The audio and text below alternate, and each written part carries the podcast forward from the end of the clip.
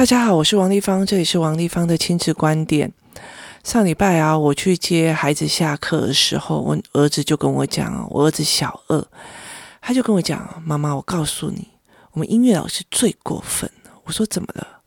他说啊，每次啊，我们啊在比赛，男生跟女生一对，我们在比赛的时候啊，我们男生只要赢了哦，他就说，那我们再给女生一个机会。他就说：“为什么要这样啊？”然后呢，如果女生赢了，他就不会讲说：“那我们再给男生一个机会。”他觉得他那时候很生气的跟我讲说：“他明明就是比较喜欢女生。”我觉得这件事情超过分的，一点都不公平。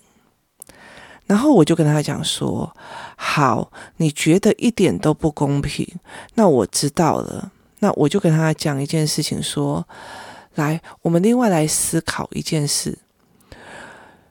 短期间他们赢了，那他们会想到什么？他们会想到什么？就是说呢，这群女生，我输了，我只要嗯，然后老师就说：啊，那我们再给女生一个机会好吗？那这个女生会得到什么？”然后他就，我儿子就想，那他以后装可怜、装可爱就好了。我说，对，他以后装可怜、装可爱就好了。那你们会觉得不公平，对不对？那你们会觉得一件事情，就是男生会觉得不公平。那我就你就会一直在那边气，你们都不公平，你们都够不公平。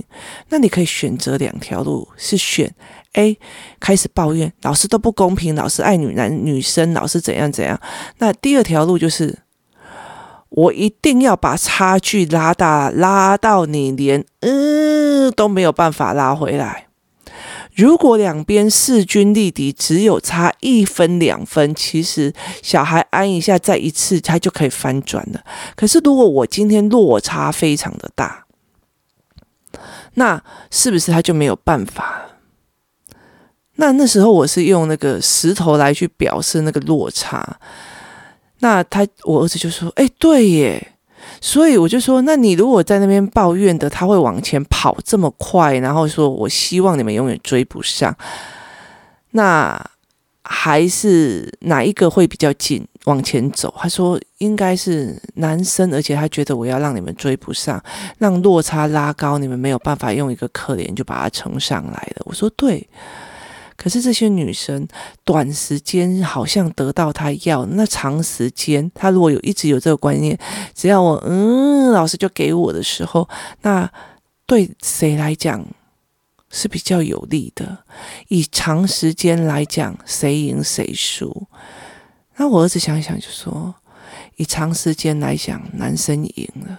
我说对，以长时间来讲，男生赢了。男生应该会觉得女生只要奶就可以的话，但是我们男生没有办法做，所以我们还是用能力去赢人比较实在，因为我们男生没有办法。嗯，你要对我说，事实上，我觉得这个老师的处理状况没有这么的好，因为我觉得这算同理女性吗？还是真的让女性站在一个更不平等的状况之下，你没有办法去论断。但是我觉得孩子怎么想，其实会比较重要。那也意思就是说，当孩子出来跟你讲这件事情的时候，他是一个点，那妈妈怎么处理？妈妈难道有些人跑去跟老师讲，老师你这样不公平？你要去帮他处理这些吗？这世界上不公平的事情多的了。那你要去帮他处理这些吗？我觉得没有必要。那重点是你带孩子怎么看这件事情比较重要。你怎么去带孩子看这件事情比较重要。所以呢，我们怎么去做会比较帮助这个孩子去思维这件事情的前因后果。那你不是把他站在一个受害者的角度，对，怎么这么样子不公平？那就是你陪着他站在受害者的角度去看事情。但是我用的角度是用全面来讲，老师的角度、我的角度、孩子的角度，还有时间拉长战线来看这件事情，到底谁输谁赢？那孩子用一个比较全面观的，不是一个受害者角度来看这件事情的时候，就会比较有趣的，就是因为他的眼睛、他的思维模式就会跟别人不太一样。我喜欢孩子们在学校遇到这些事情回来跟我说。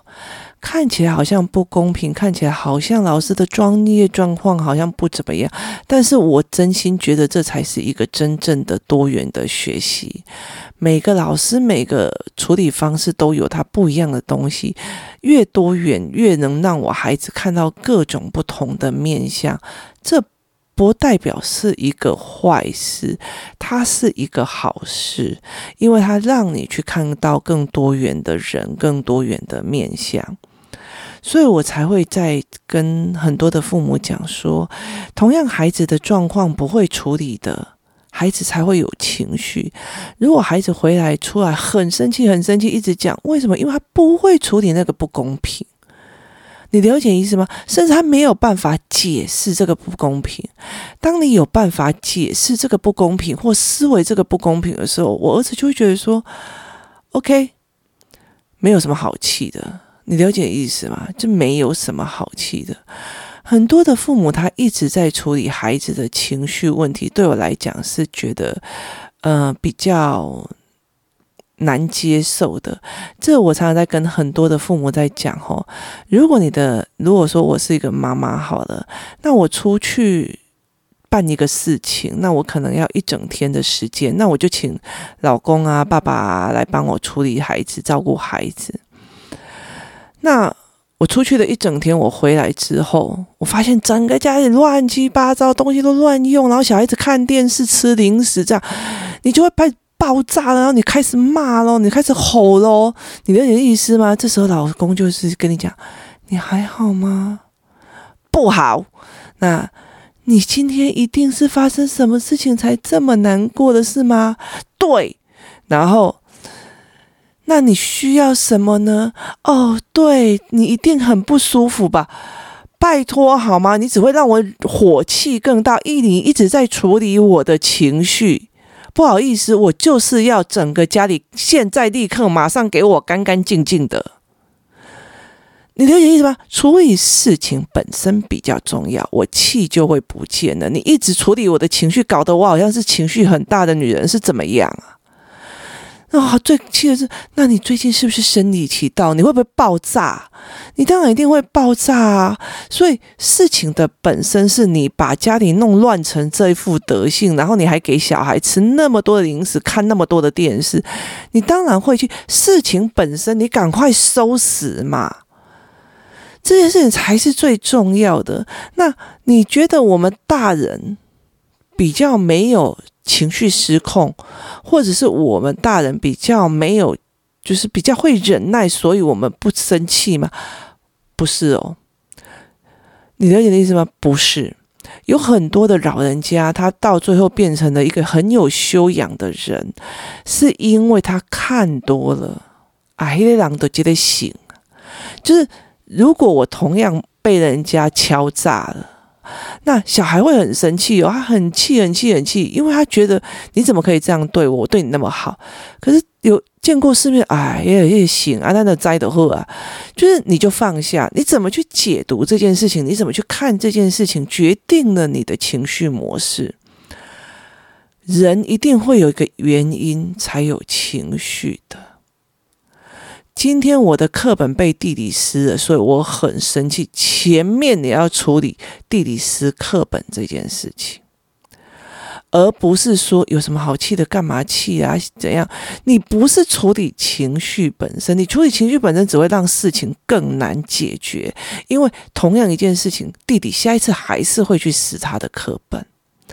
你必须处理前面的原因。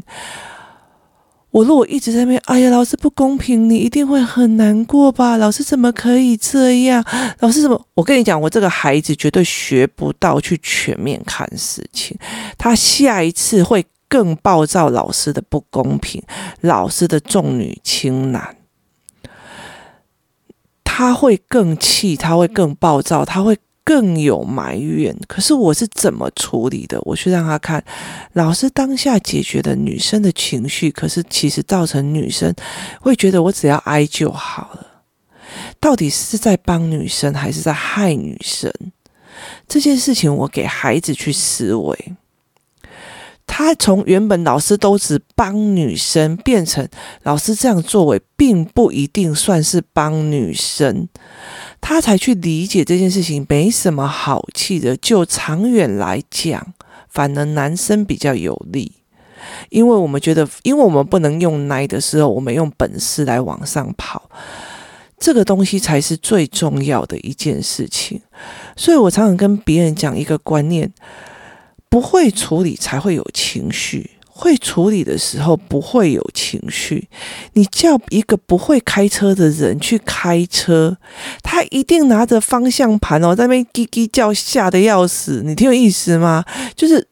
如果现在已经，例如说驾驶的已经昏迷了，然后你一定你不会开车，你还要开车，甚至你只有考过驾照而已，从来没有上路过，你要开车，然后而且还要急着要把他送到医院。我跟你讲，你那个压力跟你的情绪会爆表。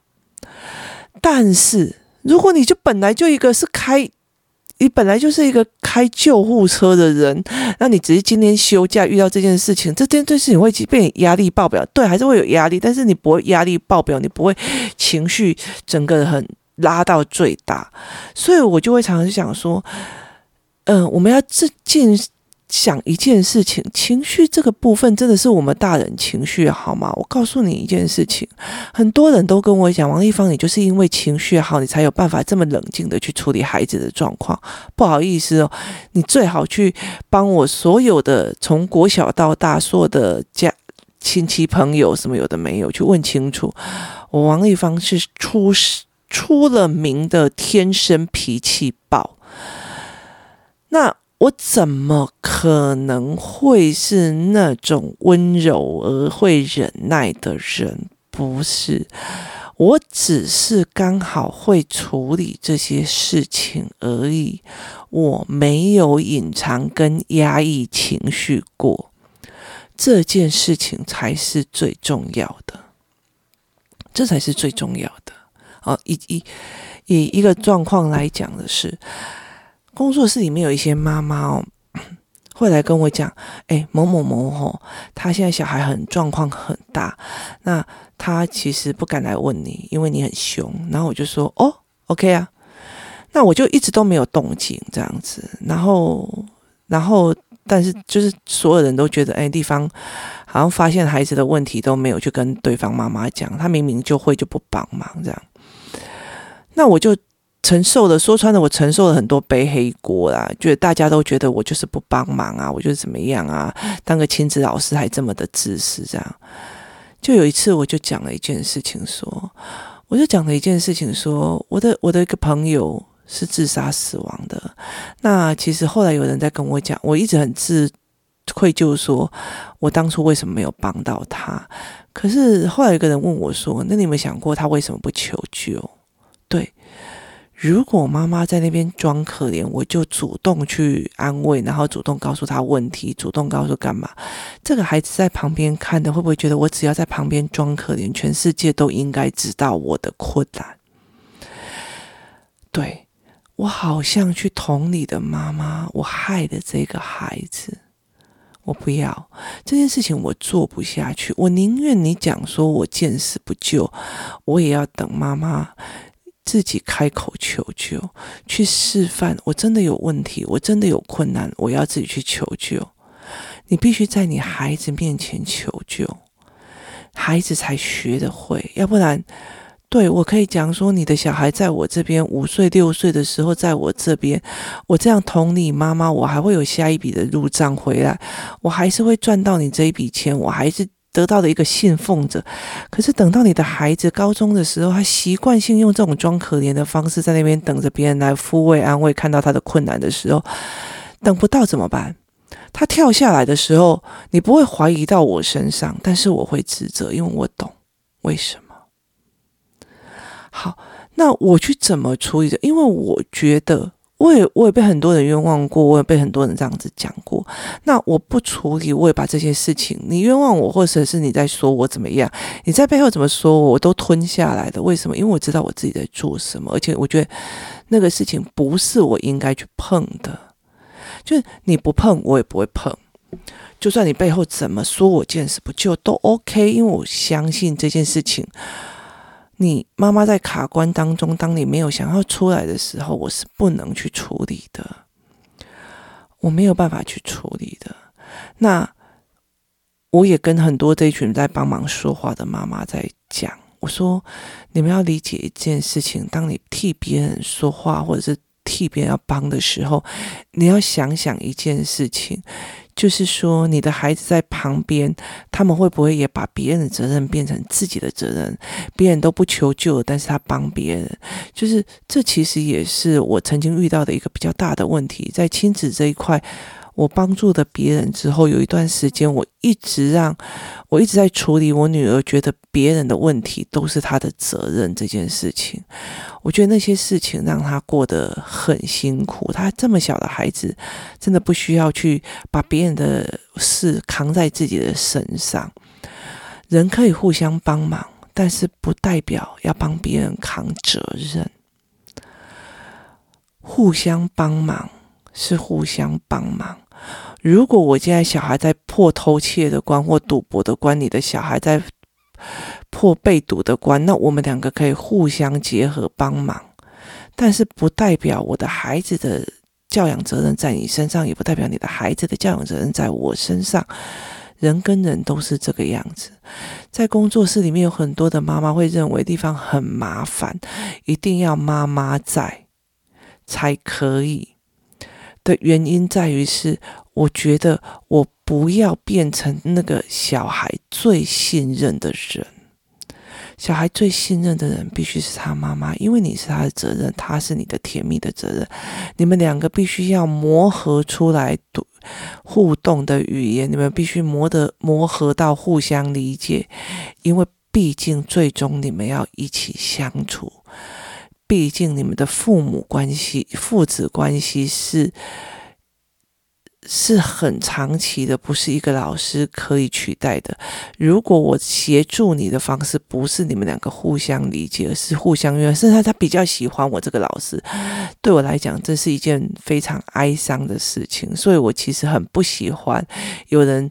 就是有些人他会去炫耀哦，这个老师这个小孩比较亲我，然后比较不亲妈妈。我觉得这件事情对我来讲不能自信。就是你怎么会觉得他比较爱一个外人，对你亲子教养的辅导过程里面是一个成就感呢？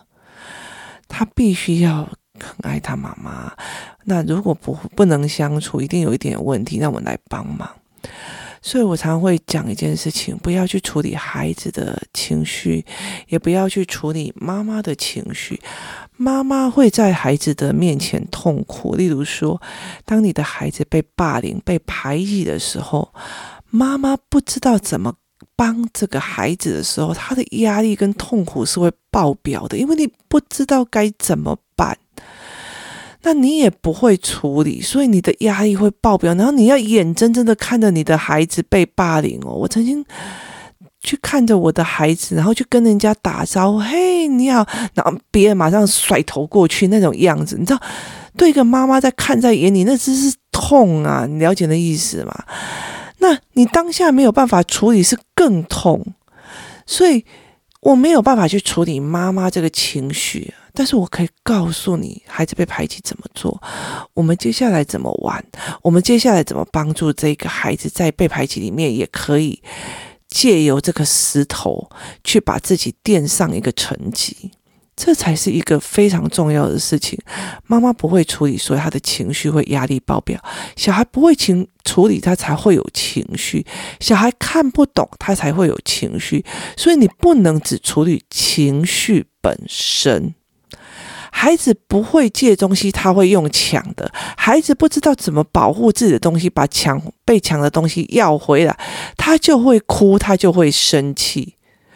那你必须让孩子怎么有能力去借东西，有能力去得到东西，有能力去把自己要的东西拿回来，这个时候他就不需要有情绪了。甚至我的东西被抢走了，我说哇塞，我们认识了一个人呢，那我就知道了，跟这个人出去带的玩具就要吃可以损失的。例如说，有些孩子啊，就是出去之后，然后看到哥哥手上有什么，就我要我要我要我要我要我要，然后。旁边的大人就会觉得，哎呀，那就给他就好啦，我再帮你买呀，干嘛我都没有的。好，那你如果可以。第一次你被抢了，那么就算了。就原来有这种人，原来有人这样教小孩，原来有人觉得你就应该理所当然弄人。但是妈妈不这样认为。下次如果还是要再跟这个人出去，那你就要因为这个人的不同而产生你不同的选择。你要带什么玩具出去？你要怎么样的应对？我们就会做不同的选择模式。这个人只是来教你。人有不同，而你必须要有不同的选择模式，而不是忍耐、非忍耐、气、吵架这个过程而已。这才是妈妈要带领孩子去看的。所以，怎么去面对孩子的什么大哭大闹情绪那个东西哦，对我来讲真的是非常的困惑。为什么会只处理情绪，而不是去处理事情本身？